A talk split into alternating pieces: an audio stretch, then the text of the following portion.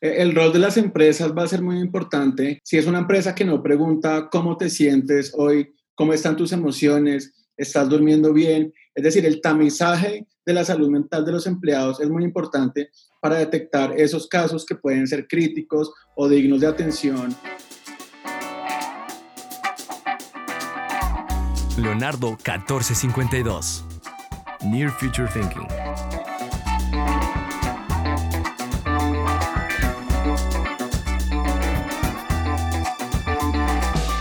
Hola Trend Hunter, soy Gaby Arriaga, fundadora de Leonardo 1452 y conductora de este podcast Near Future Thinking.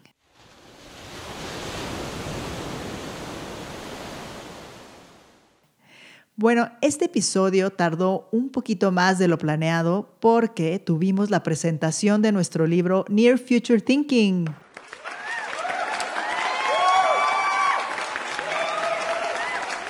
Fue genial el evento, pues lo hicimos temático. Tú sabes que siempre contamos el, desarrollo de una tendencia como si fuera una ola en el mar y pues, pues lo hicimos así, tal cual. Nos fuimos a la playa, nos transportamos virtualmente a la isla de Cozumel en el Caribe mexicano y todos los invitados se prepararon cócteles tropicales para asistir. Eh, y se pusieron su mejor atuendo playero. La verdad fue una celebración muy linda y nos eh, nos distrajo un poco de esta cotidianeidad que estamos viviendo en estos días. Y eh, Sandra Arriaga, de Wellness Analista, fue la anfitriona. Y también tuvimos a un invitado de honor, Jonathan Torres, especialista en medios, ya con una amplia experiencia en el periodismo de negocios. Entonces, pues hubo de todo, fue, hubo concurso también para ganar 50% eh, de descuento en el libro y, bueno, fue, fueron dos horas que al principio parecían quizá que iba a ser muy largo, pero la verdad se nos fue volando y nos divertimos mucho. Quiero agradecer al equipo de Trend Hunters que lo hicieron posible, Sandra, como ya comenté, Santiago en Bogotá y Billy y Denise en Ciudad de México. La verdad fue un gran trabajo en equipo y que sin la ayuda de todos ellos esto no hubiera sido posible. Si te lo perdiste, no te preocupes, vamos a hacer una edición del video para que veas qué bien se puso. Y, este, y bueno, también no, olvides que está a la venta el libro. Entra a nuestro sitio eh, leonardo1452.com y ahí vas a ver inmediatamente la información de en qué tiendas está a la venta. Eh, que bueno, pues es para que lo puedas leer digitalmente. Esto es un ebook y eh, que puedes leer en cualquier lector o directamente en tu computadora. Vamos a tener también otros espacios para presentar el libro, eh, esto ya por país, se presentará en Perú, en Costa Rica y también muy padre, en medio del Festival de Creatividad Can Lions, a lo mejor tú lo conoces, eh, que se celebra siempre en junio, pero bueno, pues ahora no, se hará todo virtualmente, pues también eh, tengo el honor de que me inviten a presentar este libro para toda la comunidad de países de habla hispana. Entonces, bueno, ya estaremos publicando los enlaces en los siguientes días. Bueno, vamos a entrar ahora sí de lleno a este episodio donde vamos a hablar de salud mental, que sí, también tiene que ver con las tendencias y con los negocios. Seguramente habrás visto que año tras año ha incrementado la preocupación por atender este problema de salud a nivel global. Y es que hace no mucho, pensemos una o dos décadas, pues no se hablaba mucho del tema, hasta se evitaba. Que alguien reconociera que necesitaba ayuda o que estaba recibiendo algún tipo de terapia era casi un secreto de familia. Y pues esa creencia ha ido cambiando con el tiempo Recuerda que las tendencias nacen de cambios de valores y creencias. Y entonces así tenemos una nueva tendencia que ya está con fuerza en muchos países, en muchas ciudades, en donde está bien decir que no se está bien. Como eh, dirían en inglés, it's okay not to be okay. Esta pandemia hizo que la tendencia tomara mucho más fuerza pues todas y todos nos hemos sentido muy afectados por sentirnos encerrados, por eh, haber tenido que cambiar nuestra rutina drásticamente, por no ver a la gente que queremos, eh, en algunos casos por perder el trabajo. Y E, e incluso ya cuando estamos retomando ya eh, actividades mm, que teníamos antes y, ya en muchas ciudades empiezan a salir, pues la vida sigue estando muy limitada y pinta que seguirá así por un buen rato. Entonces, los trastornos mentales y emocionales que estamos sintiéndolo, porque nos afectan el sueño, nuestro, nuestro estado de ánimo, se tienen que tomar en cuenta cuando de negocio se trata. Nos está impactando enormemente en la forma en que consumimos, pues a lo mejor compramos más o menos productos de ciertas categorías, en la elección de las marcas también, eh, como una respuesta a ver si, si sentimos que estas nos como usuarios nos están entendiendo por lo que estamos pasando o no, si están siendo empáticas o no. Así que fuimos a hablar con un especialista, el médico neuropsiquiatra doctor Juan Manuel Orjuela Rojas, que muy amablemente desde Colombia nos abrió un espacio pues para que nos explique el impacto de la pandemia en nuestra salud mental y también hacemos un análisis de qué se puede hacer como gobierno, como empresa para ayudarnos a todas y a todos a salir de este de esta situación que nos puede, puede ser muy frustrante. Así que les dejo la entrevista.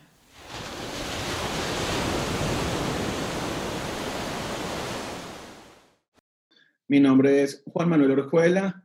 Yo soy médico neuropsiquiatra. Estudié medicina y psiquiatría aquí en, Bogotá, Colombia, en la Universidad Javeriana.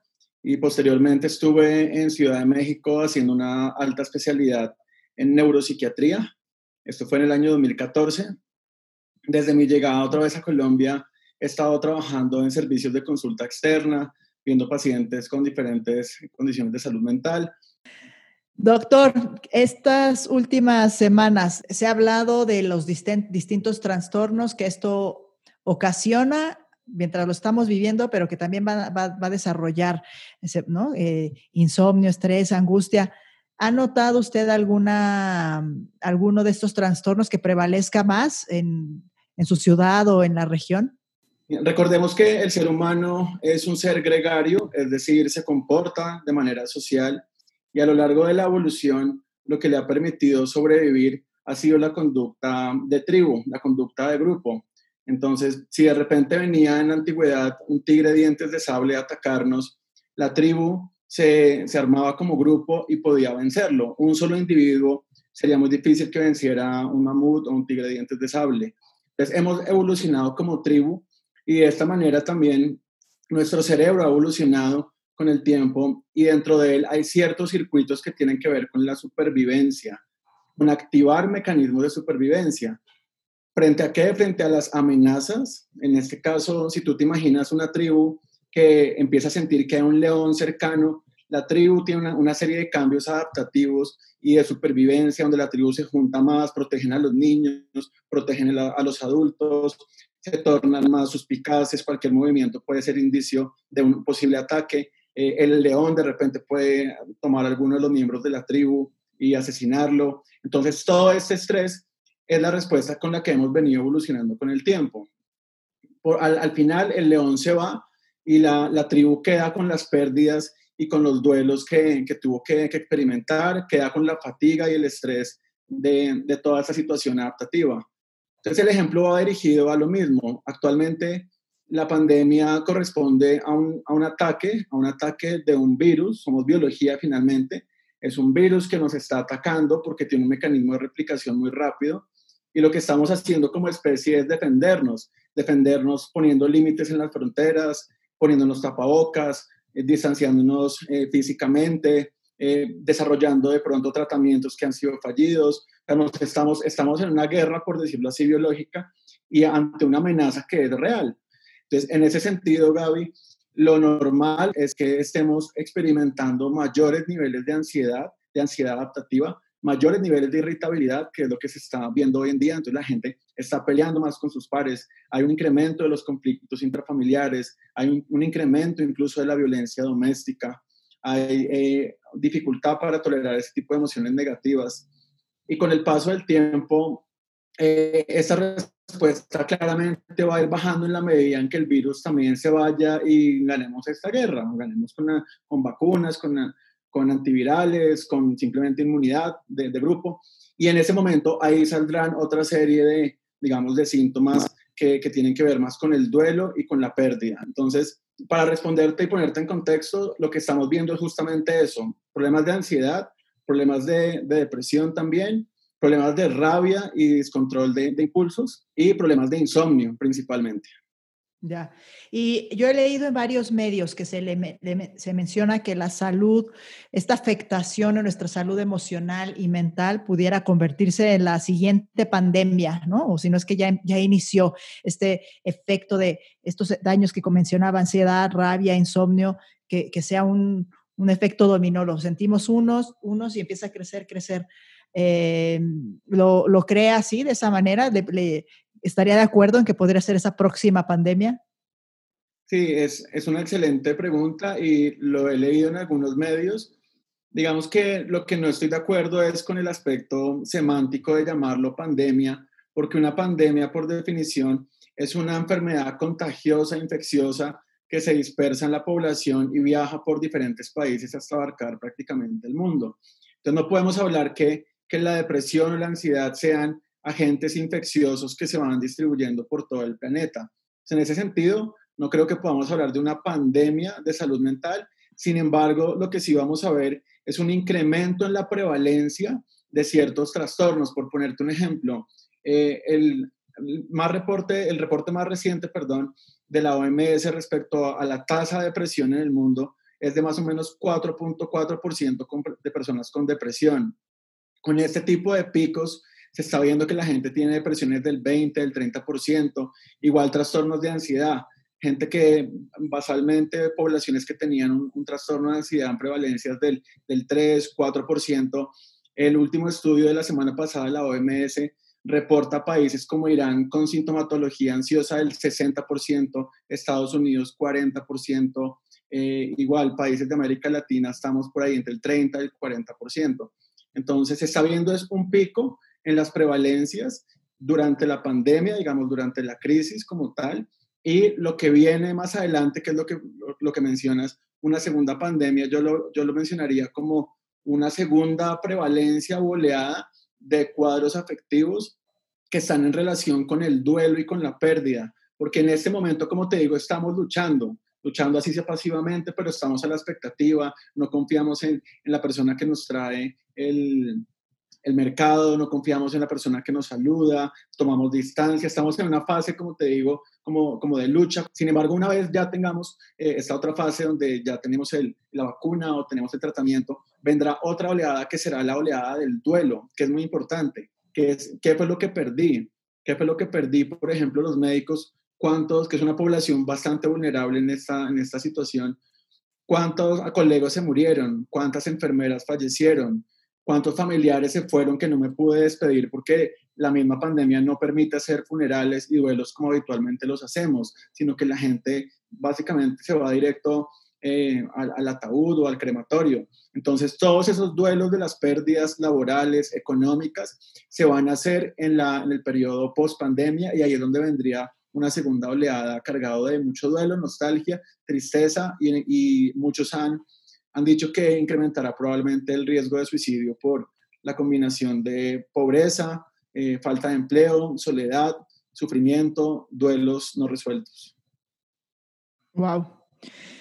Sí, es que, claro, usted nos hace ver cómo, pues, estas consecuencias en, no nada más de, de, vivir en esta cuarentena aislados, que se ha hablado mucho del tema, sino que cuando eh, que al pasar de, los, de las semanas, de los meses, vienen todavía las secuelas. Eh, habíamos estado en cuarentena o no, sino de la vida, de la pérdida de la vida misma, de la pérdida de, de, trabajos, de, eh, de incluso la geografía o cómo está conformada nuestras ciudades, nuestras calles cambian, ¿no? El, local de la esquina, la cafetería de la esquina quizá ya no va a estar porque quizá no soportó ¿no? El, el tantas semanas sin vender. Entonces, eh, yo creo que, como, como dice usted, es, es, es muy fuerte el, el eh, y, tenemos que ser realistas en, en, que vamos a entrar en esa etapa de, de duelo y de, y de pérdida. ¿Y, usted cree, doctor, que las, las personas estamos conscientes de ello, las instituciones de salud, de esos problemas que se vienen de aquí en adelante? Creo que ha habido mucho alertamiento y de alguna forma se ha promovido en ciertos medios el tema de la salud mental, se ha promovido el ejercicio en casa, meditación, etcétera, cosas que uno puede hacer para lidiar con la, con la pandemia, pero realmente en América Latina la inversión en salud es muy baja y la la inversión en salud mental es aún más baja. Eh, es muy difícil, por ejemplo, tener intervenciones tempranas, que es lo que ayuda en salud mental a disminuir la probabilidad de consecuencias negativas si tú tienes una experiencia traumática y la abordas inicialmente, la abordas desde el comienzo, los resultados son mejores. Lo que yo siento que está pasando es que vamos a empezar a pensar en abordar esos problemas de salud mental ya de manera tardía, donde el trauma ya ha existido y han pasado varios meses. Entonces, eh, los gobiernos realmente han, han, puesto el foco sobre todo en la parte claramente física, que es lo que podría comprometer la vida, en la neumonía, en los tratamientos, en habilitar unidades de cuidados intensivos, en comprar respiradores. Eh, en muchos países se han habilitado hoteles como hospitales, coliseos como hospitales, y hay toda una infraestructura alrededor de lo físico, pero no veo de manera muy tangible eh, una infraestructura volcada hacia, hacia la salud mental, más allá de algunas líneas de atención en salud mental o los esfuerzos que hacemos los psiquiatras o psicólogos para ayudar a nuestros pacientes. Y dice que lo ve esto acentuado en América Latina, ¿verdad? esta falta de atención en el tema. Sí, correcto. Además que en América Latina, digamos que va a ser muy importante, muy importante, Gaby, diferenciar entre la población que estaba sana antes de la, de la pandemia versus los que estaban enfermos antes de la pandemia. Es decir, la presencia de una preexistencia en salud mental es muy importante. Si tú ya tenías un trastorno de ansiedad, un trastorno depresivo, si ya tenías una discapacidad intelectual eh, versus no, cómo te vas a enfrentar a la pandemia. Y en este caso, América Latina tiene unas tasas y unas prevalencias más altas de enfermedad mental que, por ejemplo, en Estados Unidos o en Europa. las tasas de ansiedad, depresión están muy relacionadas con la pobreza, con la desigualdad social, con el maltrato físico, el maltrato psicológico, la baja escolaridad. Eh, y esos son elementos que se dan en América Latina. Entonces, esa preexistencia nos está haciendo más difíciles las cosas sumado a, una dificultad económica por parte de los gobiernos. Tú ves, por ejemplo, cómo en Estados Unidos destinan una cantidad de recursos eh, para las personas que están desempleadas, eh, mientras que en América Latina los gobiernos tienen que hacer eh, donatones y tienen que recolectar dinero de donaciones para, para poder ayudar y tienen un presupuesto bajo para ayudar económicamente al desempleo. Entonces, se suma esto y, y súmale además, si quieres, un poquito de corrupción que tenemos los países de América Latina. Entonces, el poco dinero que tenemos para aportar, además se lo pueden estar eh, robando. Entonces, la, situación en América Latina claramente es mucho más difícil comparada con, con Europa y Estados Unidos. Sí, sí, es cierto. Eh, si de por sí nuestros sistemas de salud están colapsados, recibiendo tanta cantidad de, enfermos, eh, pues no, se dan abasto, ¿no? Para también atender problemas de salud mental y como dice, se vuelve un problema mm, grande que parece que es invisible, ¿no? Porque podemos eh, muchos tener ya estos síntomas, pero quizás restarle importancia. A lo mejor llevo varias noches sin poder dormir, pero bueno, digo, claro, es normal, pero no hago nada al respecto, ¿no? No hago nada al respecto y estoy afectando mi vida, mis relaciones personales, mi trabajo también. ¿Cómo, cómo ¿Cómo hacemos entonces? En, ¿Qué tipo de, soluciones o de ayuda? Yo sé que ustedes, em, eh, todos los profesionales de salud mental, pues están ahora quizá también desbordados con videollamadas, consultas, tal. ¿De qué manera se puede, eh, podemos, eh, o quiénes, me pregunto, por ejemplo, si empresas que se dedican a, a producir productos de consumo, de pronto marcas de alimentos, empresas de, de productos del hogar, pueden de alguna manera ayudar a, también solucionar este gran problema de, de, salud que tenemos aquí? Claro, e, el rol de las empresas va a ser muy importante, primero a nivel del tamizaje de sus empleados, es decir, si es una empresa que no pregunta cómo te sientes hoy, cómo están tus emociones, estás durmiendo bien. Es decir, el tamizaje de la salud mental de los empleados es muy importante para detectar esos casos que pueden ser críticos o dignos de atención eh, médica o, psicológica también. Entonces, lo primero, el rol de la empresa, de la empresa sería ese. Lo segundo, por ejemplo, en esas empresas que, que generan eh, elementos de protección personal como tapabocas, guantes, también hemos visto que hay un incremento de personas haciendo este tipo de, abordajes y lo que le podría dar seguridad a la población también es justamente qué tan seguro es el producto, ¿no? Qué tan seguro es lo que usted está haciendo, qué tan seguro son los tapabocas que está produciendo, los guantes o la comida que usted pide al restaurante, cuáles son los procesos que, que están llevando a cabo para que realmente la persona que lo prepara eh, esté, no esté esparciendo el virus por malos hábitos de, de higiene. Sí, estoy de acuerdo con usted. Me parece interesante su, su, su perspectiva. Eh, hablando internamente con los que colaboramos en Leonardo 1452, somos trend hunters, estos cazadores de tendencia. Y hablábamos también que, que también un primer paso es que hay muchas compañías que no hablan del tema, que no abordan, eh, porque quizá no va con su imagen el hablar de insomnio, de depresión, de rabia, como usted decía, pero me parece que ahora mm, creo que más que nunca es cuando se tiene que reconocer, ¿no? Públicamente que, eh, que hay un problema, que no la estamos pasando bien, ¿no? Muchas personas eh, en ciertos momentos, que como usted dice, si ha subido a, a picos de 40, 60%, pues evidentemente hay mucha gente que no la está pasando bien. Y creo que un paso sería reconocer y que, que, hay gente que, la, que sufre y me parece que, y a ver si está de acuerdo, que también otro mensaje es eh, que las empresas, pues que siempre tienen este rol de, de, proveer un producto y de motivar a que la gente consuma, ¿no? Esta marca tal, pues ahora que justamente tenemos mm, gente con desempleo, eh, que les han reducido su salario, pues no, que, no se fomente este consumo desmesurado de las cosas, ¿no? Sino que que también, porque esto también genera estrés, o sea, si yo, eh, si, me, si veo en los medios, ah, yo soy feliz si compro esta marca o, o, me siento una persona realizada si compro esta otra, pero no tengo los recursos, es, es difícil, ¿no? Que, o sea, se genera más, más ansiedad en, en las personas eh, cuando se enfrenta a un mundo consumista eh, como tradicionalmente ha sido, ¿no?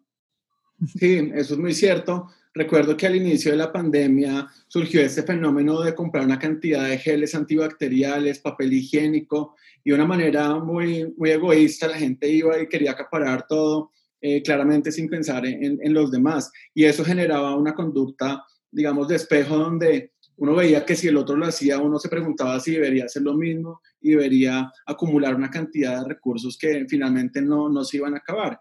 Entonces, un rol de las empresas, también lo has mencionado muy bien, sería educar, educar en términos de salud mental, no solamente preguntar cómo te sientes, sino también educar y promover la salud mental. Hoy en día hay muchas formas de, promover el, el, buen funcionamiento emocional y psicológico, que te lo resumo en, en lo, lo, que hemos llamado las 5 M's. Eh, la primera M es moverse, que es hacer ejercicio, que sabe que las personas que hacen ejercicio tiene menores tasas de ansiedad y de depresión y además esto ayuda a dormir mucho mejor en las noches. La otra M es la meditación o el mindfulness, que son estrategias para vivir en el presente, para centrarse en el ahora, para no dejar que la mente vaya al futuro catastrófico ni devolverse al pasado doloroso. Entonces el mindfulness nos, nos puede ayudar o la meditación. La otra M es mantener las relaciones sociales, que eso va a ser muy importante en este aislamiento físico no, no social, sino aislamiento físico, y mantener las redes sociales por medio de videollamadas, por medio de videochats, por medio de inclusive eh, fiestas entre amigos o conversatorios acerca de cine, música, etcétera, va a ser muy importante. La otra recomendación importante es minimizar todo el bombardeo eh, derivado de los noticieros, de las redes sociales. Al principio, no sé si recuerdas, pero eh, tú abrías cualquier canal de comunicación y estaba bombardeado de, del COVID, el Facebook, el Instagram. Hoy en día sigue pasando, siento que un poco menos, pero el bombardeo es, es social eh, genera más estrés. Y por último es maximizar la dieta sana. La última M es maximizar la dieta sana. Comer bien, hidratarse muy bien, aprovechar que estás en casa, eh, cuidarte básicamente con la dieta. Entonces, si tenemos ese tipo de promoción de la salud mental por parte de las empresas, va a ser muy importante. Doctor, ¿qué, qué, qué tratamientos más innovadores o qué formas eh, le parece que son las que eh, ahora recomendaría o, o, nota como que son realmente disruptivas para tratar la, la salud mental? Ok, es también una buena pregunta. En ese sentido, la telemedicina se ha incorporado como algo muy importante durante la pandemia, dado que hemos estado en un periodo de confinamiento y aislamiento. La forma para llegar a los pacientes ha sido a través de los métodos tecnológicos remotos, como la telemedicina o también se le ha llamado en este caso la telepsiquiatría. La telepsiquiatría es básicamente eso, una interacción que es sincrónica, porque puede ser asincrónica, por ejemplo, asincrónica es que, a ti te mandan un como radiólogo una radiografía y tú la, puedes leer después. En psiquiatría hay un sincronismo en la interacción que tenemos a, distancia. Entonces, este tipo de telepsiquiatría ha sido muy interesante porque ha permitido, por ejemplo, reducir eh, las atenciones en urgencias. Una persona que está en crisis emocional en su casa, que normalmente hubiera ido a un, a un servicio de urgencias a que le formularan un medicamento, hoy en día puede acceder a su psicólogo, puede acceder a su psiquiatra por medio de una consulta prioritaria casi que una urgencia donde uno le habilita, yo he habilitado pacientes un lunes festivo, un domingo, que sé que están en crisis y que no hubiera podido ir a verlos a mi consultorio. He habilitado el servicio, igual que muchos colegas, y hemos podido eh, con, eso reducir la, la, tasa de atención y de, consultas a urgencias. Eh, entonces, ha, ha, salido esto como un elemento importante, ¿sabes? El, la magnificación y el desarrollo de la telemedicina.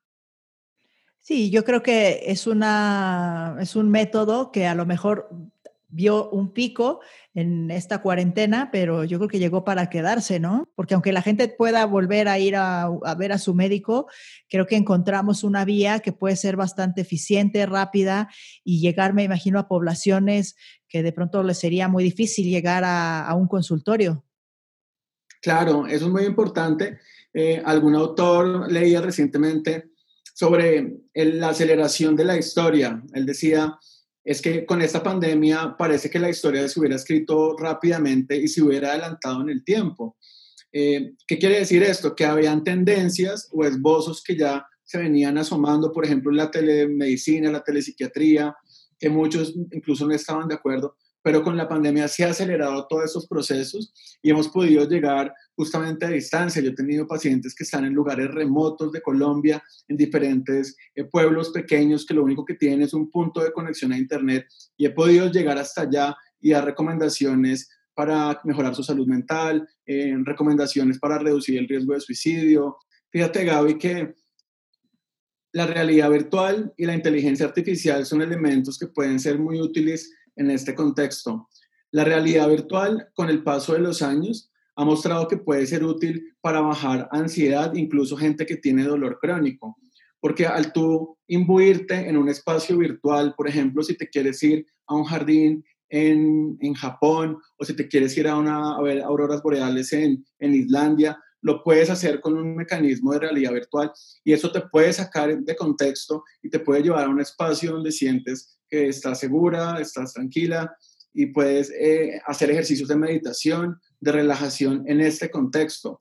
De manera que la realidad virtual es un elemento muy importante. Incluso yo pensaba esta mañana, no sé si viste, pero hace como un par de meses en Corea del Sur hicieron un experimento con realidad virtual donde la mamá se encontraba con su hija fallecida. La, la niña había muerto hace varios años, tenía alrededor de siete años, y por medio de realidad virtual eh, la mamá pudo ver a, su hija, pero no solamente pudo verla, sino que hay otro mecanismo donde la persona puede sentir y puede agarrar eh, el objeto virtual y la mamá se encontraba y abrazaba a su hija, una cosa ahí medio eh, creepy, pero fue real. yo me imaginaba si estando a distancia sería posible eso, si yo quiero abrazar a mi mamá o a mi papá por medio de realidad virtual en el futuro, en la siguiente pandemia, porque esta claramente no es la última pandemia, uno puede hacer reuniones, no sé, por medio de avatars, o pueda tocar, puedas coger de tu mano a tu pareja que se quedó, como esos casos de una pareja que se quedó en Estados Unidos y la otra está en, tu país de origen, en su país de origen, o gente que está distante, se pueda tocar, se pueda abrazar y pueda entrar en, en afecto, que es lo que hace falta en este momento de distancia social. Y para terminar, diría que, que, lo que le haría falta a la inteligencia artificial, y va a ser muy difícil de llegar a ese punto, es la, la empatía. La empatía quiere decir que desde la psicología tú tratas a las personas sintiéndote y conectándote con ellos emocionalmente. Cuando una persona llora frente a ti o está ansiosa, el terapeuta lo siente y a eso se le llama una resonancia afectiva.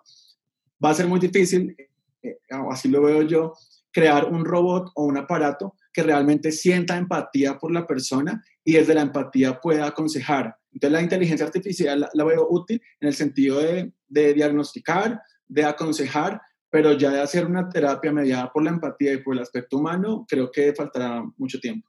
Yo creo que además me quedo también con este mensaje que mencionaba algo de no es la última pandemia, ¿no? Em, y creo que sí, digo, históricamente pues hemos vivido varias, ¿no? La humanidad se ha enfrentado a varias pandemias y sabemos que no será la última. Lo que creo, y no sé si usted tenga registro, pero me parece que es quizá la primera eh, o de las primeras en donde se empieza a hablar de, de, la afectación en la salud emocional, perdón, mental.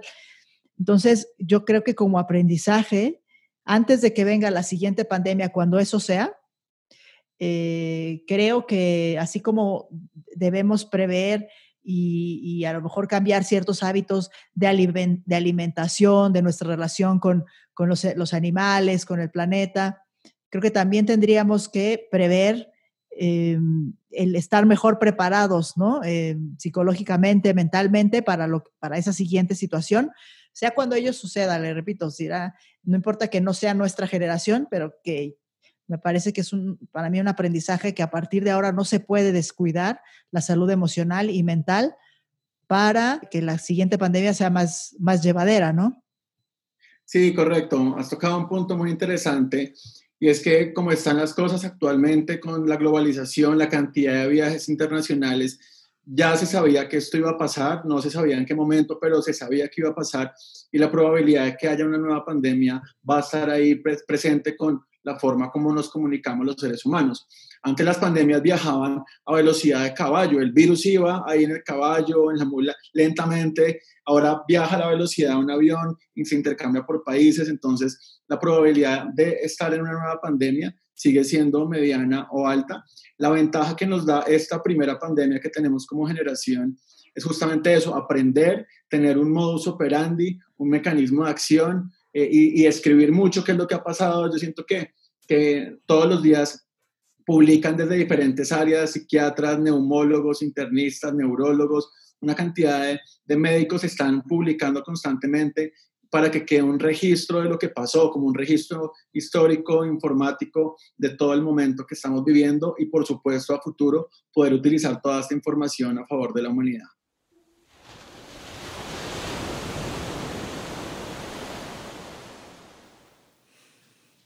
Muchas gracias al doctor Juan Manuel Orjuela Rojas por su valiosísima aportación. Así es como terminamos este episodio en donde nos queda claro que la salud mental es sin duda un reto y también una oportunidad para ser una empresa y una autoridad empática que brinda soluciones y mensajes que ayuden a los ciudadanos y a consumidores a sentirnos mejor. Porque hoy todas y todas queremos retomar el control de nuestras vidas. Aquí no queda nada, nadie excluido. Y la verdad es que sin salud mental no lo vamos a lograr. Gracias, Trend Hunter. Te escucho en el siguiente episodio de este tu podcast, Near Future Thinking.